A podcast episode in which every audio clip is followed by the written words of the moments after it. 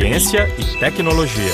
Thaisa Estivanin. Enquanto a inteligência artificial se desenvolve rapidamente e o deep learning invade os laboratórios de engenharia da computação, Ávidos pela descoberta de novos algoritmos e softwares mais potentes, pouco se fala sobre as máquinas que rodam esses programas mais sofisticados. É aí que entra o trabalho da equipe francesa do físico Vincent Garcia, do Instituto Francês CNRS. Desde 2009, esse time trabalha um dispositivo eletrônico inteligente e energeticamente mais econômico. O resultado é um modelo físico dotado de uma capacidade de aprendizado inédita. A descoberta abre várias possibilidades. Uma delas é a criação de uma rede de sinapses artificiais mais complexas e interligadas, capazes, entre outras coisas, de processar informações mais rapidamente. O estudo, que demorou três anos para ficar pronto, acaba de ser publicado na revista especializada Nature Communications, no início de abril. Euh,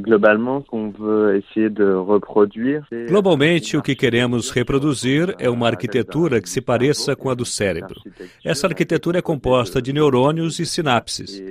Para ter o equivalente de uma sinapse em eletrônica, utilizamos um componente que se chama meiristor, uma resistência variável que corresponde à memória dos impulsos elétricos recebidos. Trabalhamos há nove anos em um sistema que é baseado em uma camada muito fina e ativa de bipolos elétricos. Quando invertemos os bipolos usando eletricidade, isso muda a resistência do sistema.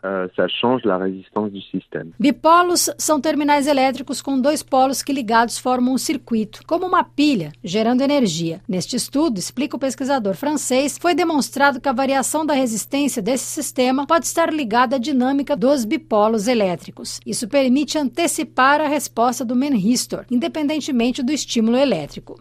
No fim, demonstramos que, aplicando os impulsos elétricos que se parecem com as sinapses neuronais, podemos entender e antecipar o comportamento de nosso bem-listor, ou sinapse artificial. Paralelamente, a descoberta feita pela equipe de pesquisadores franceses também será utilizada no projeto europeu Chronocam, que busca desenvolver uma câmera que enxergue como os humanos. O objetivo é criar um protótipo que conecte uma câmera a uma rede de neurônios artificial. Como um sistema aprende alguma coisa, quando ele envia um impulso elétrico específico ou sinapse, ativando um neurônio observando um número, por exemplo, e selecionando uma informação. Desta forma, os neurônios artificiais podem ser usados para reconhecer uma imagem ou voz, por exemplo. O objetivo a longo prazo é introduzir nos processadores dos computadores e smartphones essa rede de neurônios artificiais que vai trabalhar mais rapidamente no reconhecimento de dados e imagens.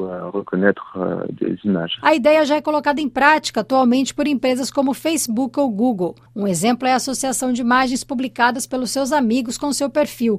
Essas empresas usam algoritmos baseados em neurônios artificiais, mas a dificuldade da equipe de Vansan é incluir essa rede elétrica diretamente na máquina ou hardware sem gastar a energia que é necessária atualmente. O pesquisador explica que o termo cérebro artificial é usado para comparar de maneira simplista o trabalho que vem sendo feito nos laboratórios de pesquisa que busca simular a arquitetura cerebral. Segundo ele, é uma rede densa, onde cada nó tem uma sinapse, e no caso do sistema eletrônico, em cada linha, um neurônio que envia um impulso elétrico, muito diferente do sistema binário que é utilizado atualmente. No programa de hoje, nós ouvimos o físico eletrônico francês Vincent Garcia, do Instituto CNRS.